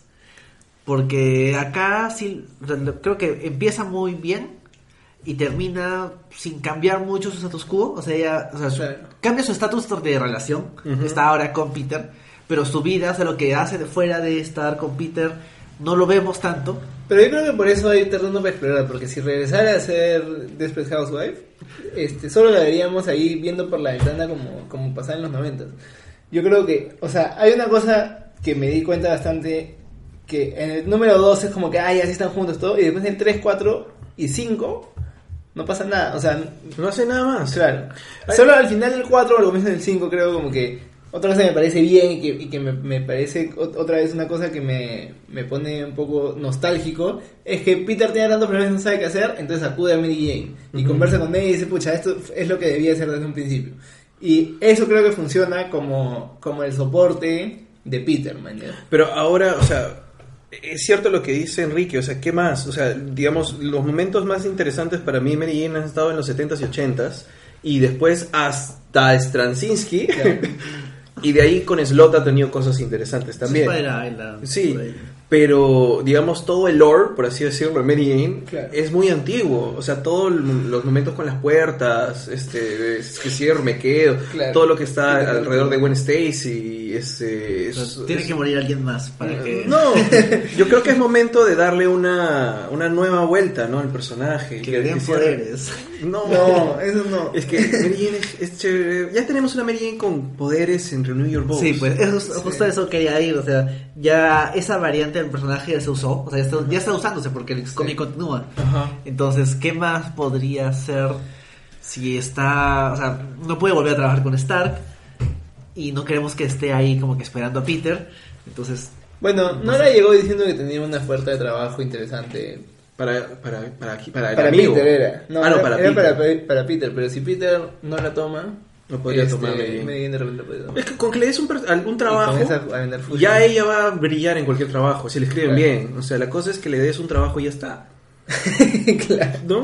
Eso. O sea, cuando, era interesante cuando tenía su, su, su club nocturno, por Sí. ejemplo. ¿No? Es emprendedora, negociante. Luego se olvidaron de ella por y él como contó cock, ¿no? De alguna forma. Pero bueno, tenía ven, eso. se incendió su... Es verdad, se quemó todo. Sí. Pero, o sea, por eso yo, yo creo que acá no se explora tanto, pero esperemos que en el futuro ya se explore un poco más de Jane y no quede solo, como, como digo, como... Interés amoroso. Sí. Pero como digo, hay, o sea, hay campo. Solo ojalá este, a Spencer se le ocurra lo que no se nos está pudiendo ocurrir a nosotros de que puede hacer. Su chamba, él le paga. por algo, por algo le pagan, no mucho, porque los no pagan mucho, pero le pagan. Pero más que a nosotros.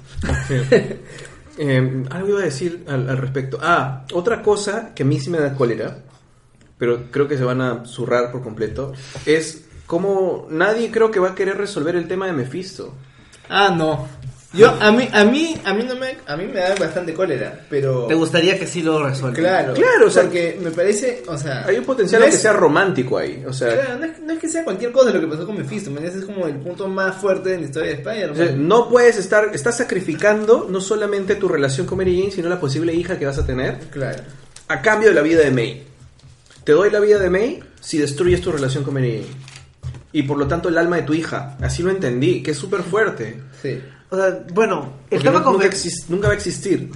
como bueno, no, no sé, no recuerdo si lo dije en el podcast o antes de grabar, pero el la última vez que hemos visto a Mephisto en un cómic de Marvel relativamente reciente ha sido en el evento Damnation, que era un evento chiquito de los cómics de Doctor Strange, donde Mephisto de la nada aparecía en Las Vegas y se hacía el dueño de Las Vegas, y Doctor Strange junto con otros personajes místicos tenían que sacarlo. Y al final, bueno, obviamente ganan, spoilers. Y este y el nuevo Rey del Infierno es otro personaje que supongo que no, yo no se lo puedo decir, es Ghost Rider, el Ghost Rider Johnny Blaze Ah, ya. y Mephisto está como que fuera. Y creo que después de eso solo ha tenido un cameo chiquito en el cómic de este Thanos eh, Legacy, el cómic más reciente de, de- de Thanos, donde se, eh, Cosmic Ghost Rider va, lo amenaza y Mephisto se asusta y ahí queda. Entonces está como que Está ocupado, no está haciendo nada, No está haciendo nada, pero Damnation lo escribió Nick Spencer con Donny Cates, que es el que escribe este Thanos y Venom. O sea, eh, Spencer ha usado a Mephisto recientemente.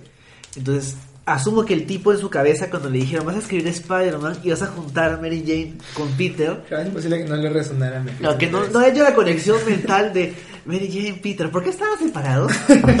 ¿Se pelearon porque X razones poco importantes? No, o sea, está ahí. Entonces, Ahora, podría ser. Pero o sea, el, el canon dentro de la historia, o sea, no, no, no de publicaciones, sino dentro de la historia, es que Mephisto nunca pasó y simplemente nunca se casaron, man. Sí.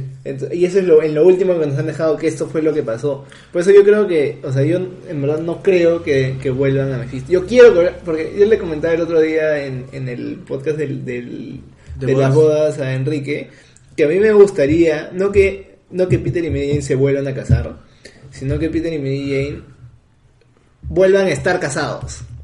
O sea, después, o sea, que se- eventualmente. O sea, no que se arregle mágicamente, sino que se vuelvan a casar y haya una nueva cómic no, de boda. al contrario. No, que de pronto re- regresen sobre Claro, lo que ya que, estaba. que- claro.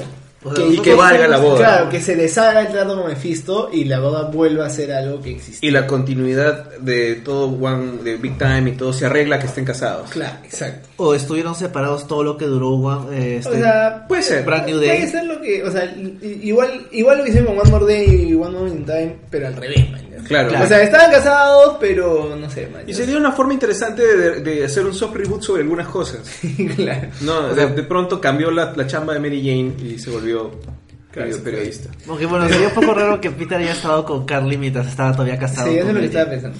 Pero, o sea, Pero por solo, eso, solo ha estado yo- con ella, ¿no? Alrededor de todo este tiempo. ¿Qué cosa? O sea, oficialmente solo Sí, tuvo solo una novia. Bueno, claro, porque cuando estuvo con Black Cat era algo De- físico. eh, lo de Black Cat es ida y vuelta. Lo de Silk también es una cuestión súper justificable. Sí. justificable. Además eso, eso y todos los Spider-Verse son cosas que, que no pasan acá.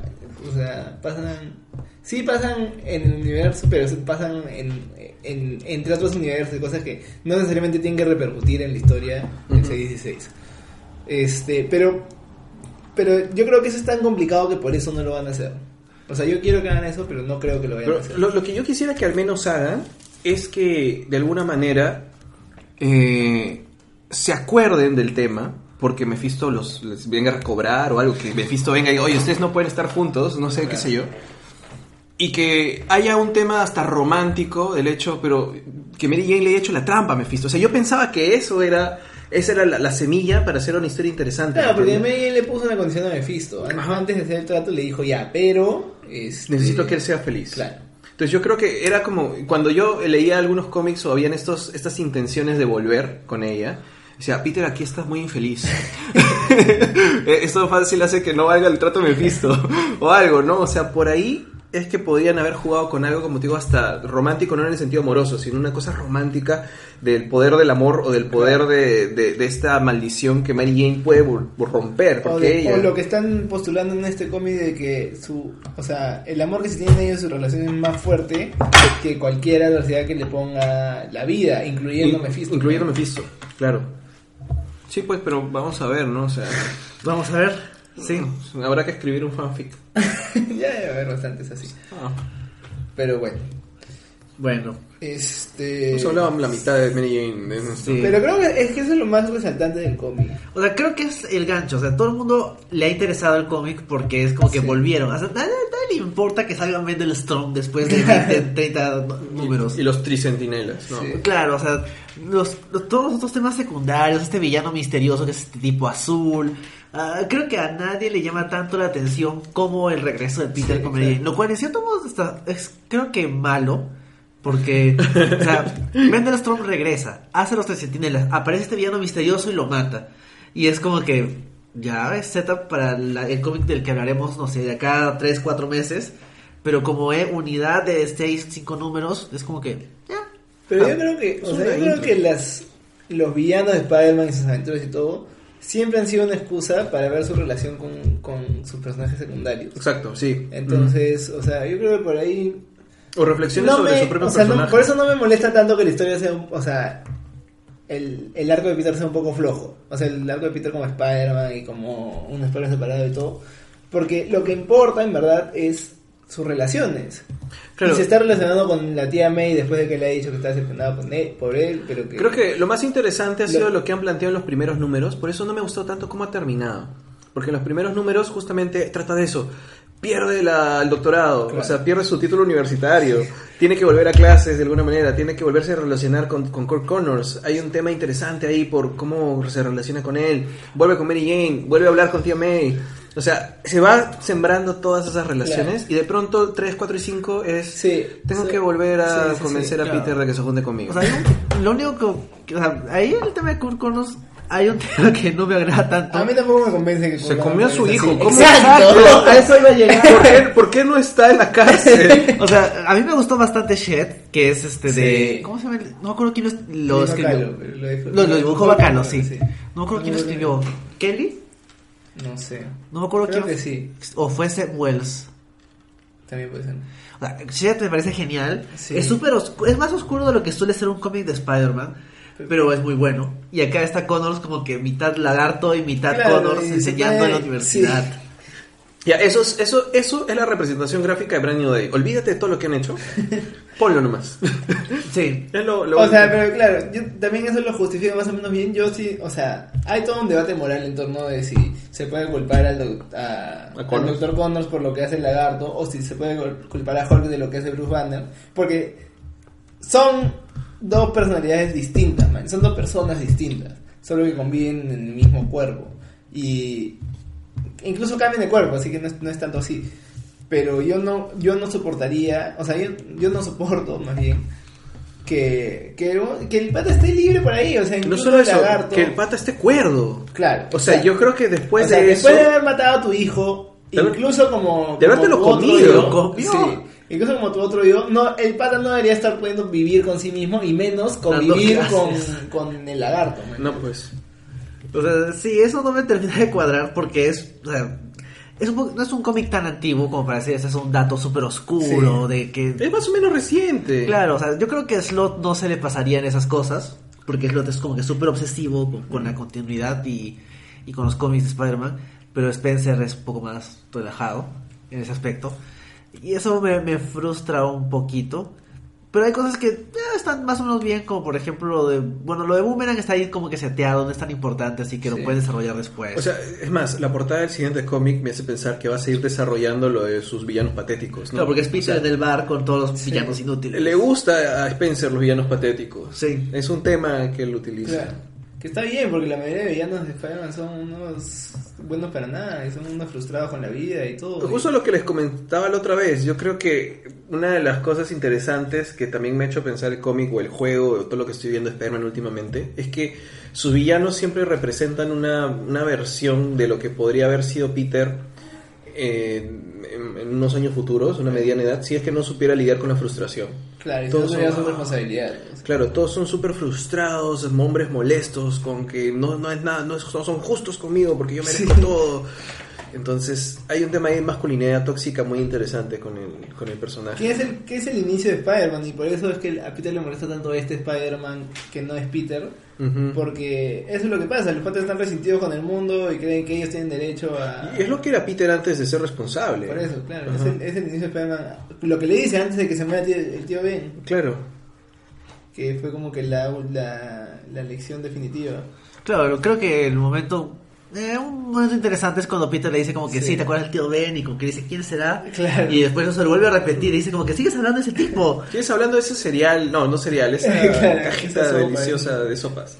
Sí, entonces hay cosas interesantes en el arco de Peter, pero como lo han dicho, se siente un poquito más reducido, menos importante. Y como y creo que la falta de un villano que tú puedas decir como que es una contra un contrapeso de Peter. Para que haga el, el arco de Peter interesante. Claro, ver Peter contra otro Peter tiene todo este tema de los clones, de que ya lo hemos visto, que es- no es tan llamativo. Un poco flojo. Claro, o sea, eh, con- contrastándolo con una persona, un villano de verdad, Que tenga un discurso. eso Claro, es lo chévere del Doctor Octopus y de, y de y del Duende Verde, que justo son totalmente el opuesto de, de Peter, ¿no? Claro. Son Ujú. viejos, amargados, igual, o sea, y tienes, tienes un civil, igual son científicos, son genios, son Claro. todo, pero pero tienen una, una diferente moral que, que Peter. Claro, Y ahí es que discuten, y ahí es que debaten, y ahí es que... Eso es lo que me gusta tanto de, de Homecoming. Que el buitre, que me parece eh, uno de los mejores villanos de Marvel, que yo sé que no es mucho decir, en el MCU, Pero es muy bueno. pero es muy bueno, es porque, o sea, hay una discusión ahí, o sea, tú le puedes creer al, al tú puedes decir, pucha, sí, este tiene razón, man, porque, o sea, tiene que velar por su familia y, y, no sé, o sea, Tony Stark tiene un montón de plata, no le va a faltar un poquito, o sea, se entiende y se puede debatir algo, pero en cambio cuando estás con un, o sea, con, con un personaje que no te da tanta, no sé, No te da el contrapunto, discusión, ¿no? claro, no, no llega a haber un conflicto tan interesante. Sí, pues, o sea, su contrapunto es el mismo y eso como que tampoco es que sea muy llamativo. Y Y no los está tan bien escrito, o sea, Claro. como digo. El, el- el punto de lo que no me gustó tanto cuando vi el número 3 y ah, ya, esto va a ser otra vez este Peter separado de Spider-Man y, y lidiando con la responsabilidad, es que ya sabemos nosotros, de repente los lectores nuevos no, pero nosotros ya sabemos que, que, que Spider-Man no puede ser Spider-Man sin la parte de Peter y Peter no puede ser Peter sin ser Spider-Man. No son dos personalidades di- diferentes y por eso no va a funcionar. Lo, lo que a mí me hace, lo que me hace este, me, me hizo ruido es que, por ejemplo, cuando pasó eso con Doc Ock, ahí mismo los otros héroes dijeron, ¿qué le está pasando? Él no es- no es el mismo, Sí, pues. ¿no? Y acá ha estado tiempo, supuestamente, haciendo las suyas, pero nadie ha hecho nada. Claro, sí, pues. E incluso, este, con el Doctor Octopus era diferente porque tenía por lo menos una parte de Peter adentro. No podía, o sea, primero que lo tenía hablándole ahí, como fantasmita, y segundo que tenía todos sus recuerdos. Este pata no tiene, su- o sea, este Spider-Man ni siquiera tiene los recuerdos de Peter, ni su sentido de responsabilidad. Exacto. Sí, y además, cuando, cuando comienzas a pensarlo, hace menos sentido este tipo porque es como que, que hace, o sea, Claro. ¿Qué tiene, tiene, tiene rostro debajo del- del- del sí. disfraz, pero eso es un poco ridículo. Yo, yo estaba pensando cuándo lava su disfraz, porque ya entiendo que ahora lo auspician, entonces por ahí puede sacar plata para comer por lo menos. Duerme Hace en una un hamaca en Uber, la- Uber superhéroe. Claro, hace Uber superhéroe. Puede dormir en una hamaca entre edificios, ya. Todo está cubierto. Pero Come. ¿En qué, en qué come sí, pues porque te digo que el- de los an- an- auspicios Ajá. saca comida y se va a comer a McDonald's o algo, se levanta la máscara nomás y come ahí. Ajá. Pero de ahí, ¿en qué momento lava su ropa? ¿dónde vive? En la hamaca. ¿Dónde vive? O sea, espero ¿Dónde que sea verano, porque. O sea, además, este, tiene. Me había olvidado del tema. No hubo esto de que uno de los auspiciadores era como que un, un lobo anti-mormón y hubo una pequeña controversia ahí con el cómic. Que no me acuerdo si fue culpa de Otley o del colorista. Alguien tuvo la culpa y metió ese logo anti-mormón. Y, y- y ahora Marvel ha tenido que sacarlo y es la segunda vez que les pasa porque hace un tiempo le pasó también con un artista no me acuerdo qué país que también puso una cosa así antisemita En, en un cómic de Spider-Man también creo que fue, ¿no? no, de uno de X-Men. X-Men, Sí, sí. encima de X-Men. Ahí está. Uno de esos, de esos logos, creo que el CES, CS Letter. sí. Al- Algo tenía ese, ese logo. Entonces, bueno, entonces no me sorprende que el Peter malo sea, además de malo, también anti-mormón, pero igual es descuido significativo. Este BM, que supongo será Big Mac o algo porque parece una hamburguesa. Sí. Esos son los que los piden y me dan comida. Ah, claro, le dan comida. Entonces, pero ¿dónde lava su ropa? Por eso, pues, no entiendo. Bueno, es que cuando le- te pones a pensarla, ya el concepto empieza a tener mucho mucho fallo, se vuelve más hay- ridículo, ¿no? Yo creo que la riqueza de los cómics es cuando te pones a pensar y hay más cosas detrás. Sí. Este, y le cuando no muestran todo. No, pues. En, en cambio acá ya sí to- todo está dicho y ya... O sea, no hay mucho más que explorar, no hay mucho más que imaginarse de... Así era culpa de Ryan Notley. O sea, él, él lo dijo, pues. Dijo, yo lo puse como un easter egg. Ya. Bueno, está bien. No Pero sabía- es el Peter malo, pues tal vez esa era su intención. Una de sus características negativas es que es anti-mormón. Claro. bueno, está bien. Bueno, La verdad que es intolerante. ¿Y Sí. qué piensan de, de lo que promete el cómic? Porque todavía hay muchas cosas que está prometiendo. Está prometiendo eh, a Craven que viene. Está Al prometiendo villano este azul, más misterioso. Sí, más, más villanos tontos y al, al villano del cien pies, ¿no? Sí. O sea, que no sabemos qué es o tienen idea de qué es. Que sea No. Mephisto. ¿Creen que Yo pensé, villano- yo pensé que era Mephisto cuando, cuando le dijo, ¿estás dispuesto a entregar no sé qué, a entregar cualquier cosa por, por, por matar a Spider-Man? Y el pata dijo, sí, yo dije, ah, esto claramente es un trato con el diablo, pues nadie, o sea, nadie pone los términos así, si no va a vender su alma o algo. Este, pero no. No sé. O sea, es, ¿Ustedes es creen el que mismo sea- que habló con Misterio al final Sí, de, del del 1. uno. Sí. ¿Ustedes creen que es un villano clásico o es un villano nuevo que se está inventando? Yo pensaba que era uno clásico. Además porque el pata está re- regresando a varios villanos como a este, ¿cómo se llama? El doctor Strong, Strong, el Tricentinel. Claro, bueno, no todas estas cosas que, o sea, de repente son, son patas que han pasado desapercibidos y que y que un recontrafan de los cómics este Yo tuve que... el triple que nosotros, Claro. puede O sea, acordarse yo- de él. No, o sea, yo tuve que, que- que preguntarte por Strong porque no me acordaba. No me acordaba. Pero sale- sí me acordaba en los, clásicos. en, en el- Sí. en los primeros cómics sí como que... Pero sale, pues. Sí, sí, sale. Lo que no me acordaba es que había vuelto. Pensaba que era como que, ah, está regresando desde los 60. Claro, yo que- también, yo no sabía que había regresado Ah, y que son se había vuelto a veces. morir. y- sí. Pero ha regresado varias veces. Y de hecho, creo que Strong tiene una adaptación en alguna cosa. Fácil en una En las serie animada. ¿En las películas? Creo que sale como que. Creo que el, el científico que está ahí con el duende verde se llama, Creo que sí. Strong. Sí, o sea, ha tenido adapta- adaptaciones de alguna manera, pero pero no sé, no me acordaba. Ahora, me gustaría que sea Mephisto, por lo que ya dije hace un rato, pero no sé, no tengo No parece Mephisto. No, tengo O sea, expectativas. no, no entiendo por qué Mephisto se pondría ese. O sea, es un, un- Me- me- una vestimenta muy específica. Sí. Me suena, o sea, si, si hubiera, si no, podría haber sido hasta misterio o algo por ahí. Eh, de repente es un villano clásico que se está escondiendo con eso. Con tal de que no sea Norman, Sí, creo que podría está todo bien. Sí. Me Parece el espantapájaros de Batman. Y que todo eso está en la mente de la gente, la verdad. No sé. No sé. Pero Bueno. sí, yo creo que sí, o sea, es como vendado, man. Yo creo que las vendas pueden ocultar que sí hay alguien Es como cuando Hash abajo. de Batman Claro.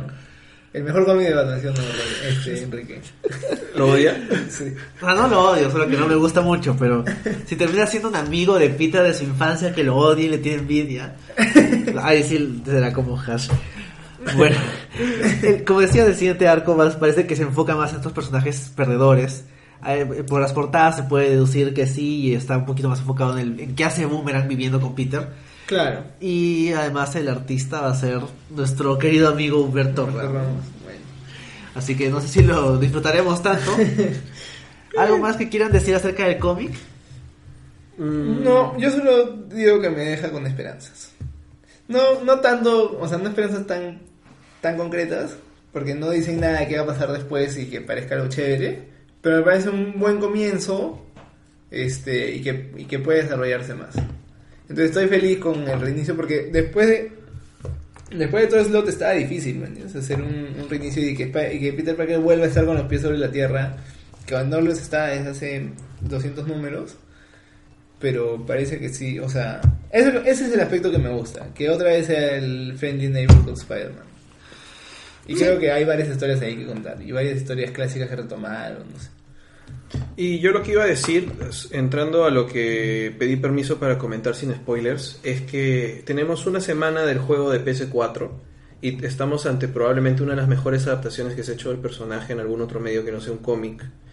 Y eso resuena muy bien para el personaje, porque si lo adaptan bien y además es exitoso, significa Van a Más juegos. Exacto, van a haber más juegos, van a haber eh, pronto, lo que te decía hace un rato también, más cómics de ese universo del juego. Sea, va a salir en Spider-Geddon. Sí, en Spider-Man ya está incluido el Spider-Man con el coso blanco acá. Sí, y este y no solamente eso, sino que de pronto empieza, oye, están pidiéndole la mano. Sí, un, un tipo que no me acuerdo que ganó le pidió matrimonio a su pareja. Y Game of Thrones ganó el Emmy Mejor Serie Dramática. Ah, bueno. Eh, el tema es que creo que eso puede resonar en otros medios. O sea, podemos tener cosas interesantes en el MCU que resuenan del juego. Podemos tener cosas interesantes en los cómics que resuenan del juego. Eh, eh, entonces, no digo que copien, sino que Claro. se vuelve popular y empiezan a, a, A coger elementos. a pro- a probarle a los ejecutivos que tomar riesgos es Yo interesante. creo que eh, lo bueno de esto es que el problema con el MCU creo es que les, o sea, hay tantas historias interesantes en los cómics que se pueden incluir y que no incluyen yo creo porque la gente le, le da flojera leer 800 números. Ujú. Pero jugar un juego de play de repente a los ejecutivos les, les parece más, más factible. ¿no? Tienen el resumen de, de los cinemáticos, ¿no? O sea, Lo buscas en YouTube como que cutscenes Spider-Man y te salen ahí. Claro, no solo eso, sino que de alguna forma, eh, o sea, la chamba que se han hecho para el juego es increíble, de verdad. Cuando decían que este Peter es experimentado, eh, sonaba que, uy, sí es mayor, es grande. No, pero en el juego se han esforzado por decirte que todo el lore de Spider-Man ha existido. O sea, es como, de verdad han pasado años siendo Spider-Man. Claro, y por eso Y- están todos los villanos, no es como que Claro. van apareciendo, o sea, Y- de uno en uno y no tenía nada de sentido. Es- bueno, como, como Arkham, pues, lo- los videojuegos de Arkham Sí. de Batman es como que ya, todos estos villanos ya existen, no tienes que introducirlos. Sí, pero es una, es una cuestión de, de, de respeto por el personaje al punto que no solamente el gameplay y la historia, sino hasta los easter eggs o misiones alternas, coleccionables, todos te hablan de que Spider-Man tiene un, un un lore y un universo enorme, porque la que ya pasó un montón de cosas narrativamente, no solamente la mayoría de juegos que de Spider-Man que los he jugado todos los que he podido. Los de las películas son terribles porque tratan de extender la historia de las películas una cualquier cosa. Los mejores antes de esos eran los de Play. De Play 1. O sea, que- el juego de Play Play 1 uno. era que tenía un montón de continuidad. O sea, salía Sí. con coleccionabas portadas y buscabas la portada y después te decían, en este número se murió la tía May. Es como que, ¿qué? Entonces, como que- Te hacía, te, te hacía entender o, querer saber más de la historia de, de Spider-Man. Y de ahí los que han salido para los últimos entre Web of Shadows y Shattered Dimensions eran interesantes, pero no han tenido el nivel de, de trabajo de conocer el lore, el concepto, la historia de los personajes y actualizarlo, porque en el juego saben que está Mary Jane, que está Tía May, que está Miles Morales como personaje y está Peter Parker con todo eso. Y me hace pensar de que, wow, se puede adaptar de cero una historia de Spider-Man y se puede hacer bien fuera de lo que hemos visto ahorita, ¿no? Este es como el espectacular Spider-Man de los juegos, por así decirlo, ¿no? Claro. Para las series animadas. Como lo que pueden hacer con la potencialidad que tienen el MCU con Peter Parker, ¿no? Pero siento que hay más historia, carnecita, eso es chévere. Simbiotes. Estoy seguro que la segunda, la secuela del juego va a tener simbiotes. No sé, de, Sí.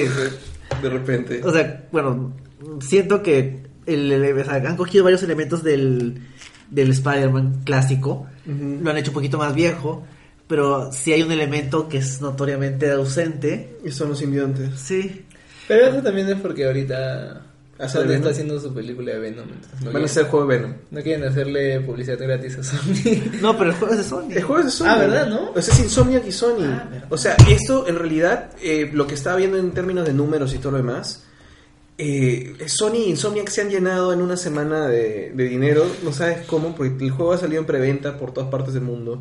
La gente lo ha comprado. La gente ha comprado, como su servidor, PlayStation 4 para poder jugar el juego. Sí, es ¿Ya cierto. compró Play 4? ¿No tenía Play 4? No tenía Play 4. Y te... Ah, su madre. Yo, yo estoy dudando en comprarme el juego que cuesta 90 dólares.